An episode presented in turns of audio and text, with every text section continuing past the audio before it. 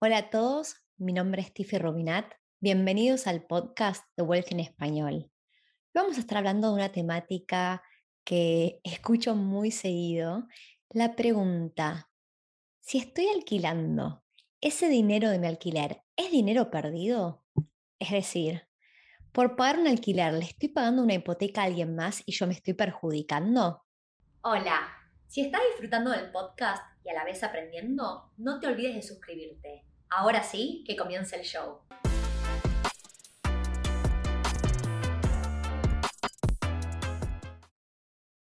Para arrancar con el episodio de hoy, vamos a hablar de mucho de una palabra que se llama rent vesting y quiero definir qué significa. Rent vesting, para mí, es cuando uno alquila donde quiere vivir y compra propiedades donde le hace sentido financiero. Y para mí Personalmente yo vengo aplicando la estrategia Reinvesting hace ya siete años y me cierra porque vivo en un lugar espectacular, en Sydney, en los suburbios del este, que son de lo más caro que hay en Sydney. O sea, Sydney para arrancar ya es una ciudad súper cara, con lo cual si vivo en la parte más cara de una ciudad cara, es definitivamente un lugar donde yo no podría pagar.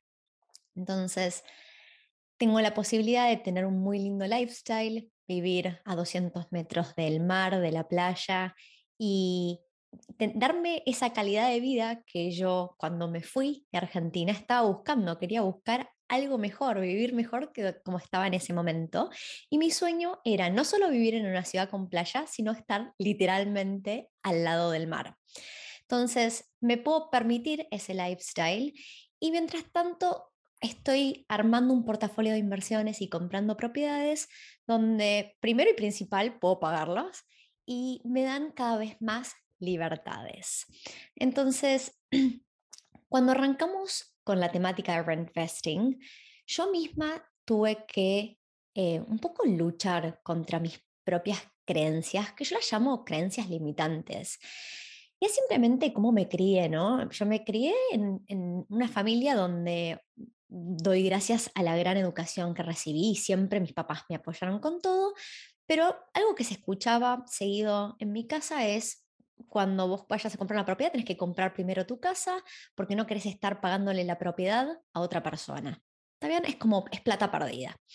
Y uno, eso, eso es una forma de mirarlo, pero después mediante leer libros y explorar opciones y encontrarme en una ciudad carísima donde ni siquiera me podía dar el lujo de empezar comprando una propiedad donde yo quería vivir, entendí que hay opciones que pueden ser incluso mejores que comprar mi hogar en esta ciudad. A ver, yo me visualizo por el momento viviendo acá en Sydney, pero uno nunca sabe las vueltas de la vida y me pasa muchísimo que con gente de mi grupo amigos que siendo residentes o ciudadanos australianos pensaban que se iban a quedar de por vida acá y de repente, sale una buena oportunidad laboral en algún otro lugar, ya sea dentro de Australia o fuera de Australia, y uno quiere tener esa flexibilidad flexibilidad y libertad de poder irse sin pensar, uy, ¿qué hago ahora? Bueno, esta propiedad la tengo que convertir. De un día para otro pasas de ser mi hogar a una inversión, ¿no? Y ahí es cuando tenemos que empezar a distinguir. Cuando yo compro un hogar, me estoy centrando en, primero, los lugares donde yo quiero vivir, que tienen que estar cerca de mi lugar de trabajo, mis amigos, ¿cierto? Cerca de la playa, por ejemplo, era uno de mis criterios más emocionales. Yo obviamente alquilo y mi, em, criterio de búsqueda de este alquiler fue mega emocional, o sea, no había racional, yo quería esto, ¿está bien? Entonces, me pasa también seguido que hablando con gente que tiene hijos, que todavía no es mi situación de vida, pero cada vez más de mis amigos tienen hijos, cuando los hijos arrancan el colegio, obviamente uno se quiere quedar dentro de la localidad del colegio porque, sobre todo acá en Australia, si uno va a un colegio del Estado, a uno le toca el colegio de su zona. ¿no? Entonces, ya cuando uno eh, se empieza a establecer, eh, obviamente ya no, no, me puedo comprar una propiedad en cualquier lugar si no quiero estar mudando de colegio a los chicos. Entonces, estas son todas cosas, a ver, vamos a hablar de números de cuartos, cocheras, si en nuestro hogar familiar hay dos autos, entonces queremos dos lugares para estacionar. Hay montones de criterios que no tienen nada que ver con si esa propiedad es una buena o mala inversión. Tienen todo que ver con nuestros criterios emocionales de búsqueda. Cuando hablo de una buena o mala inversión, me refiero si, estoy buscando áreas con buen potencial de crecer, de que esa propiedad se aprecie en el tiempo, si estuve mirando eh, los alquileres, ¿no? que mi alquiler cubra todas mis expensas y me deje un poco de plata en mi bolsillo, quiénes son las personas que por ahí alquilan en el lugar si un día se tuviera que convertir en una inversión, cuáles son los vacancy rates, que es el periodo que una propiedad está vacante, nunca una propiedad va a estar alquilada el 100% del tiempo, siempre si se va un inquilino es probable que se tarde una, dos, tres semanas por lo menos en alquilar esa propiedad. Y uno y cuando mira una inversión, pura y exclusivamente con una inversión, es todo acerca de los números y qué dice la información y, si hace sentido o no, más allá de si yo me visualizo viviendo en esa propiedad.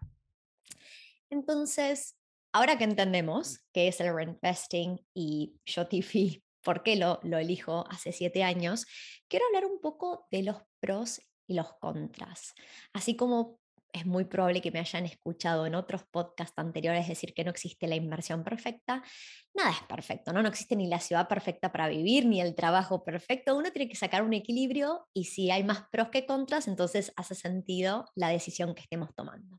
Entonces, hablemos de pros de usar o aplicar la estrategia de rent vesting. Primero y principal, puedo vivir donde quiero vivir y no estoy pensando en mudar toda mi vida a un lugar solo porque es lo que puedo pagar en ese momento o costear. Segundo, para mí es un positivo tener flexibilidad. Sepa o no sepa dónde me quiero quedar de largo plazo, la verdad es que me gusta muchísimo tener esa flexibilidad de hoy con mi estilo de vida, donde estoy soltera, me cierra acá, en un futuro llego a tener hijos y probablemente esta propiedad me quede chica, necesite estar más cerca de otras cosas, lo que fuera, ¿no? Como que con cada etapa de vida uno va cambiando sus necesidades y está bueno tener esa flexibilidad. Tengo como punto tres, tengo muchos beneficios impositivos. En Australia, el gobierno y el ATO, que es el Australian Taxation Office, em, nos deja tratar las inversiones, que son todas las propiedades que nosotros no habitamos, em, como si fueran una empresa y entonces puedo deducir de impuestos todos los intereses y expensas que pago. Y eso es importante porque a mí en, una inversión me entra plata por alquiler, entonces mi ingreso sube por ese monto, después deduzco intereses y expensas y también le puedo sumar, en el caso de ser una propiedad nueva, la depreciación. Puedo depreciar los primeros 40 años de vida la construcción y los primeros 10 años de vida los interiores. Esa depreciación es un monto que lo establece una persona que se llama un quantity surveyor, no es que yo invento ese número, y es una pérdida en papel, no sale esa plata de mi cuenta bancaria, pero el ATO lo ve como pérdida. Entonces muchas veces lo que pasa es yo hasta puedo estar generando un ingreso positivo entre mis ingresos y egresos, que eso es lo que yo llamo cash flow, un cash flow positivo, y cuando agrego la depreciación, entonces de repente el ATO dice, bueno, pero incluso hasta sos elegible para que te devolvamos un poquito más de plata. Eso es un beneficio impositivo eh, importante. Otro positivo de utilizar la estrategia de reinvesting para mí es que al yo no tener que encerrarme en un área bastante chico donde yo quiero vivir, de repente toda Australia para mí es una posibilidad, ¿no? Incluso fuera de Australia, ¿no? Pero mm, digamos que nos quedamos en Australia como país para invertir. De repente accedo a muchos más oportunidades con un rango de precios muy variado, distintos tipos de propiedades, eh, mercados que performan mejor o peor. Puede pasar que haya mercados que performen mucho mejor que el mercado en el que yo me encuentro, ya sea porque, eh, por ejemplo, yo vivo en los Eastern Suburbs. Es un mercado que en los Eastern Suburbs performan bárbaro desde el lado de que crecen en valor y crecen en valor. Pero la verdad es que las propiedades son tan, tan caras y los alquileres no, no han crecido tanto como el valor de las propiedades, que es muy probable que no solo necesite un monto bastante elevado para ese depósito y entrar a esa propiedad que no, con el cual no cuento, sino que también una vez que haya puesto ese depósito, mi hipoteca, mis repagos mensuales sean súper altos, entonces yo termine haciendo pérdida todos los meses, tenga que sacar de mi bolsillo plata porque mis ingresos por alquiler no cubren mis intereses y expensas, ¿está bien? Yo siempre doy como ejemplo que puede que esté comprando en otros lugares que valen un tercio del lugar donde yo vivo hoy y que de alquiler por ahí a mí me pagan 100 dólares menos, o sea, si estamos hablando, voy a inventar, si alguien paga 500 dólares por semana a diferencia de 600 dólares por semana y una propiedad vale tres veces lo que vale la otra, obviamente el ratio de ese retorno de cash flow mensual varía muchísimo. Em, así que esto es un poco algunos de los positivos. Cosas con las que yo me quedo es, eh, cada vez se hace más difícil entrar al mercado y yo quiero entrar cuanto antes, con lo cual proponerse o abrir la cabeza a decir, ok, estoy dispuesto a empezar con rent vesting. Es positivo porque lo que me permite es entrar al mercado. Si yo sigo em, ahorrando para comprar mi hogar y lo que me lleva el depósito de donde yo quiero comprar, por ahí son dos años, por ahí en esos dos años la propiedad siguió subiendo tanto que cuando llegaron los dos años ahorré lo que tenía que ahorrar y ahora sigo estando lejos de poder entrar al mercado. También otro, otro positivo que yo le veo es, a mí me gusta adquirir activos, activos clasificados por Robert Kiyosaki como son bienes que ponen plata en mi bolsillo. Un hogar no es un activo, un hogar es un pasivo, le saca plata de mi bolsillo, de mi cuenta bancaria todos los meses. Entonces, me parece más riesgoso adquirir pasivos que adquirir activos y por sobre todo, uno de los trending topics de este momento es qué va a pasar con las tasas de interés. Obviamente acabamos de vivir, de vivir un periodo de, en inglés sería all time lows, las tasas de interés más bajas históricas en Australia y se está hablando mucho acerca de qué va a pasar con las tasas de interés. Si esta es una temática que quieren profundizar, hace unas semanas atrás grabé un podcast, así que en, estando en YouTube pueden ver en la pantalla eh, que les aparece el video de las tasas de interés. Pero a lo que voy con esto es, en gran resumen de ese video, uno de los puntos que hago es que cuando las tasas de interés suben en el tiempo, la historia nos demuestra que los alquileres suelen subir más que ese costo. Entonces, cuando yo compro una propiedad como una inversión, si, suben las tasas de interés, la verdad es que no es tan terrible. La verdad es que por lo general suele pasar que las tasas de interés están subiendo porque la inflación está subiendo y la inflación es una... Em, a las propiedades, las propiedades son uno de los bienes que se benefician de la inflación. Con lo cual, al yo decir, ok, esta es una propiedad para inversión, subieron las tasas de interés, mis alquileres probablemente sigan subiendo, con lo cual no me preocupo, realmente estoy muy relajada con esa situación. En el otro extremo, yo compro un hogar y pago de mi propia plata, de mis ingresos, probablemente un sueldo todos los meses mi hipoteca.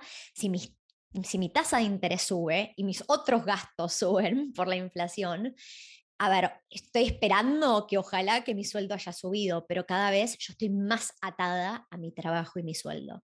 Esa no es la idea para mí. Cuando yo compro propiedades, lo que quiero es cada vez tener más opciones para yo elegir qué es lo que quiero hacer con mi tiempo, tener más flexibilidad y, y que sean, no sean un peso más, sino que me den más libertades. Ese es mi objetivo personal cuando compro propiedades para inversión.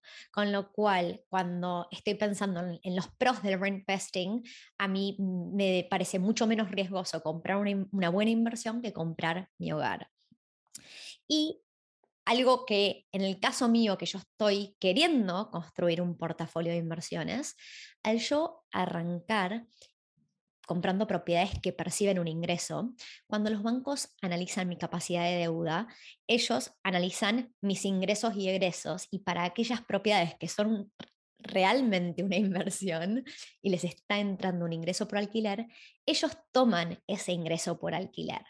Mientras que si analizan mi capacidad de deuda y mi primer propiedad no recibe ningún ingreso y es todo egresos, entonces es probable que yo esté bastante limitada en mi capacidad de deuda. Puede ser que me dejen comprar una segunda propiedad y ya con la tercera se vuelve súper difícil. Mientras que no es que si yo hago inversiones voy a tener una capacidad de deuda ilimitada, pero sí voy a tener el beneficio, voy a gozar de una capacidad de deuda más alta. Em, y hablando de mi experiencia personal, cuando yo empecé a invertir, al poco tiempo, uno de mis proyectos era renunciar al trabajo que había tenido los últimos siete años y medio en una multinacional y poder empezar a emprender. Y no, es, no voy a decir realmente que mis propiedades pagaban por mi costo de vida porque no estaba ni cerca de que pagaran mi costo de vida. La verdad es que pude hacerlo gracias al apoyo de mi pareja y de su ingreso, pero en ese momento ya teníamos tres propiedades y ninguna de ellas se sentía como un peso. Yo no sentía que, porque tenía que pagar una hipoteca, eh, estaba atada a ese trabajo. O sea, me preocupaban muchas otras cosas, pero definitivamente mis propiedades no eran una de mis preocupaciones. Con lo cual sí puedo decir que gracias a tener inversiones, yo sentía más libertades y no, si hubiera tenido mi hogar, probablemente no hubiera estado en una situación financiera para poder dejar un sueldo estable y, y probar eso que yo tanto quería, que era poder emprender. Ahora, Vamos a hablar de las contras, porque dijimos que nada es perfecto y que obviamente hay contras a la estrategia de reinvesting. Yo les veo tres contras principalmente. La primera es que uno no tiene asegurado el quedarse en esa propiedad más allá de lo que el contrato de alquiler determine. Entonces, cuando uno está buscando estabilidad, Em, y sobre todo entiendo para la gente que entra en esa etapa de tener hijos y que quiere tener la estabilidad por el colegio de los hijos, se vuelve un poco más difícil. Esa es una gran contra. Hay muchas personas que su sueño es tener su propio lugar y que nadie los pueda mover de ahí. Entonces, obviamente, yo estoy sacrificando eso a la hora que voy por la estrategia de reinvesting. El segundo punto es que cuando uno vende las propiedades en las que no vivió, tiene que pagar impuesto a las ganancias, mientras que, y esta ley cambia bastante seguido y hay que obviamente confirmarlo cada uno con su contador, pero si uno vivió en un, tiene un hogar y está viviendo y lo va a vender, no se paga impuesto a las ganancias de ese hogar. A ver, en particular, yo, Tiffy, estoy armando un portafolio. Yo siempre hablo de que el costo de la transacción en las propiedades es muy alto y no quiero estar haciendo trading de propiedades, quiero estar comprando y acumulando propiedades. En inglés la estrategia se llama buy and hold, hold over time. Con lo cual, si fue mi hogar, pero después de un par de años ya no es mi hogar, después de un tiempo, incluso si viví en esa propiedad, sigo pagando impuestos a las ganancias. Si mi idea, Tiffy, es acumular propiedades 10, 20 años, entonces de todas maneras voy a terminar pagando impuestos a las ganancias. ¿Está? Esa es la segunda contra. La tercera contra, y esta es una que me pregunta mucha gente, es, bueno, Tiffy, pero yo sé que el gobierno está dando incentivos y me gustaría usarlos, plata gratis. Y yo lo entiendo. Hablemos un poco de esos incentivos. En particular, hubo incentivos en plena época de pandemia, de mediados del 2020 hasta marzo del 2021, incluso mediados del 2021 en algún que otro estado o territorio de Australia. Pero en este momento esos incentivos que se habían dado desde el gobierno federal australiano para asegurarse de que la economía no se frenara y que la construcción siguiera avanzando y avanzando, todos esos incentivos que se llamaba el Home Builder Grant eh, se terminaron. Con lo cual no, no están en la mesa y no es que los tenemos acceso a esos. El gran incentivo que queda mayormente en, Australia es lo que se llama el First Home Buyers Grant o First Home Owners Grant. Eh, es un beneficio que sea las personas que son Creo que en todos los estados es para residentes, pero lo van a tener que chequear porque puede que algún estado llegue a pedir que sean ciudadanos. En general es para comprar la primera propiedad en Australia y em, el, gobierno de ese estado pretende que uno viva un periodo de tiempo. No puedo decir qué periodo de tiempo porque esto varía de estado en estado. Por ejemplo, en New South Wales es por seis meses hasta, hasta hoy, marzo 2022, quién sabe cuándo ustedes están mirando este podcast. Y en Victoria, por ejemplo, son 12 meses. En, en ACT, el Australian Capital Territory, también son 12 meses. Entonces, cada estado territorio varía. En general, lo que contempla este First Homeowners Grant es para esa primera propiedad en la que yo voy a vivir, no pago el stamp duty, que es el impuesto al sello. Y en algunas situaciones, para cada estado o territorio varía, por debajo de cierto monto, o sea, tengo que comprar una propiedad por debajo de cierto monto y a veces tiene que ser nueva para que me den un monto de plata adicional, por ejemplo, 10 mil dólares. ¿Está bien?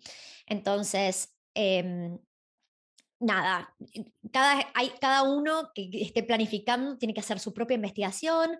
Vamos a un browser y buscamos First Home Buyers Grant y el estado que esté buscando, investigan un poco las implicaciones en el stamp duty y si hay algún beneficio monetario que puedan percibir.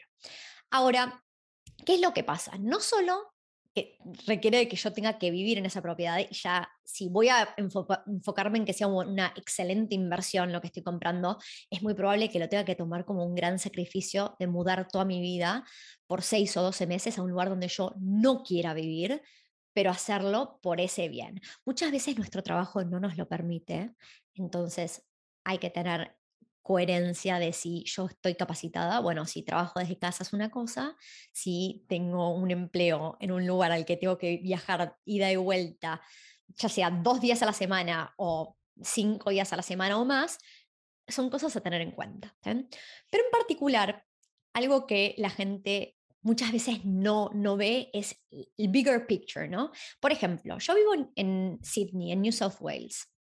Primero, que acceder a propiedades por debajo del monto para acceder a este grant, hay demasiadas pocas opciones. Y las pocas opciones que hay por debajo de ese monto probablemente sean departamentos de un cuarto, o sea, o cosas chicas, o, a una hora y media o dos de donde yo realmente quiero vivir, ¿está bien? Pero no solo eso, sino que adicionalmente, incluso cuando considero el grant, el no pagar stamp duty, que me den 10 mil dólares, etcétera, termino sacando de mi bolsillo más plata que si fuera a comprar una propiedad en un lugar que tiene igual o más potencial de apreciarse y al costarme menos y por ahí el ingreso no es tan distinto, tenga un mejor cash flow. ¿Está bien? Entonces, la gente yo veo la gente comentando en los grupos de Facebook cuánto se necesita para entrar en el mercado australiano. Y la gente contesta un millón, dos millones. La verdad es que uno puede ir a Melbourne a comprar, por ejemplo, un house and land package o un townhouse.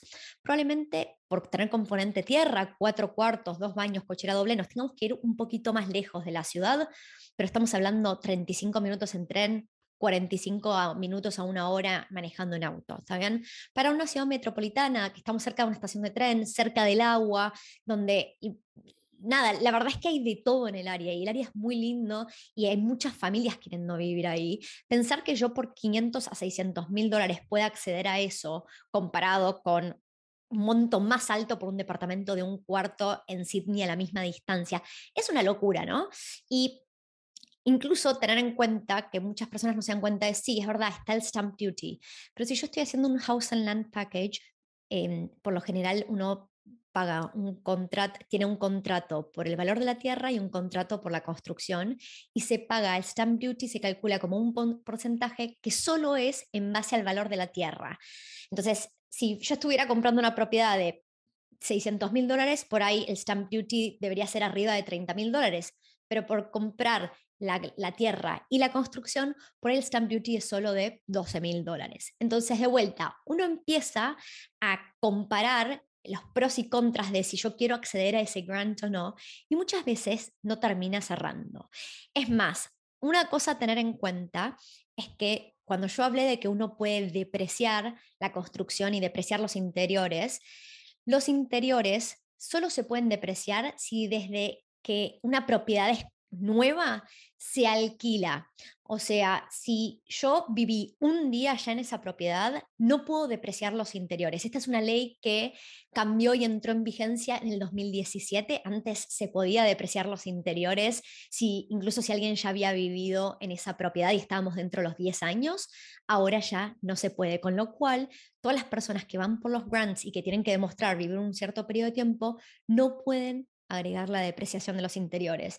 Y por ahí lo que me ahorré en lo que me devuelve el ATO por esa depreciación, ya lo recuperé en los primeros tres 3-5 años, ¿está bien? Entonces, hay, hay que ver pros y contras y si estoy dispuesto a sacrificar el no acceder a un First Homeowners Grant en, y, las otras eh, contras de esta estrategia por un beneficio mucho más grande.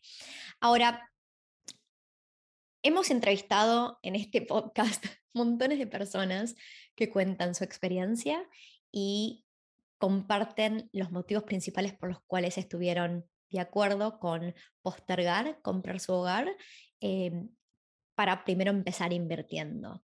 Entonces, aprovechando para las personas que están en YouTube que les podemos dejar otros videos, voy a mencionar em, dos podcasts que me parecen relevantes compartir de experiencias de dos personas. Eh, uno es el podcast que grabé cuando apenas empezábamos con los podcasts allá en el 2020, que la entrevisté a Ine. Ine es una amiga mía, en ese momento acababa de tener un bebé y ella explicaba el por qué, incluso teniendo una familia y, y, habiendo tenido un bebé hace poco, decidieron primero invertir antes de comprar su hogar. Así que les dejamos en la pantalla el, el video. Y el otro video que me gustaría compartir es el de Jimena. Jimena em, es una inversora súper avanzada, viene invirtiendo hace 12 años y cuenta como finalmente después de 12 años de invertir compró su hogar y fue una casa de sus sueños, realmente es la casa de sus sueños, pero como a ella le da mucho alivio que todas sus inversiones le generan un ingreso pasivo que cubre por una buena parte de la hipoteca. Entonces ella no se siente atada y entiende que ha podido llegar mucho más lejos gracias a invertir por tantos años antes de comprar su hogar. Así que para cerrar este podcast, la respuesta a si uno está tirando la plata cuando paga un alquiler en vez de estar pagando su propia hipoteca, la respuesta es no. Realmente uno está siendo muy estratégico y puede armar, puede llegar mucho más lejos en la vida y armar un gran plan para, em, más allá de estar pagando un alquiler a otra persona, tener sus propias propiedades que le generen una buena cantidad de ingresos pasivos y que tengan buen potencial de apreciación en el tiempo sin tener que eh, endeudarse a un nivel que a uno no lo, saca de su zona de confort. Para mí, principalmente, yo hace unos años atrás cuando arranqué este camino, leyendo montones de libros, uno de esos libros que, que a, mí y a muchas personas les, les, mueven es Padre Rico, Padre Pobre, yo me planteé que quería llegar a la independencia financiera y cambié mi carrera para dedicarme full time a las inversiones para lograr ese objetivo. He hecho montones de sacrificios, pero nunca pierdo el foco y ese objetivo lo tengo siempre adelante mío. Entonces, para aquellas personas que están escuchando este podcast en cualquier plataforma o mirándolo en YouTube, piensen que si alguna vez se plantearon el qué bueno estaría poder tomarme un año sabático y recorrer el mundo, o retirarme de acá a 10 años, o incluso comprar mi casa de los sueños en el lugar que yo quiero, que para mí en este momento de mi vida es imposible costearlo, pero me pongo un plan de comprar esa casa de los sueños de acá 5 años. Cualquiera sea el objetivo que uno tiene, que lo tiene claro, es, es posible alcanzarlo si uno arma una estrategia de inversiones que lo lleven hacia ese objetivo. Con lo cual, para aquellas personas que no han pensado todavía un objetivo, empiecen a charlarlo, charlenlo con ustedes mismos, con su almohada, almohada, con amigos, con su pareja, con quien le parezca más, pero uno nunca tiene que perder el foco de qué es lo que está queriendo lograr y armar un plan e ir tras de ese sueño, objetivo o como quieran llamarlo. Así que espero que este podcast les haya servido y si tienen em, ganas de arrancar con su camino invirtiendo, les vamos a dejar en la información eh, de este episodio cómo pueden ponerse en contacto y mm, agendar una reunión con el equipo de Wealthy, que es gratis para todos los que no saben cómo trabajamos, no cobramos fees por nuestros servicios y simplemente em, hay una estructura de comisiones que es si ustedes deciden comprar algo de lo que traemos a la mesa, a Wealthy le paga una comisión quien es el vendedor, pero no nos interesa si ustedes están comprando en Sydney, en Melbourne, en Brisbane, en Canberra, cualquier otro lugar de Australia, ni qué tipo de producto, ya sea una casa, un townhouse, un departamento, si ya está construido o está por construirse. Realmente queremos encontrarles las inversiones correctas que van y los llevan hacia sus objetivos, obviamente teniendo en cuenta sus criterios de búsqueda, porque todos tenemos distinta cantidad de ahorros y distintas situaciones de vida. Así que no duden en ponerse en contacto, pueden agendar una reunión con la información que tienen abajo en la descripción. Bueno, les mando un saludo y hasta la próxima.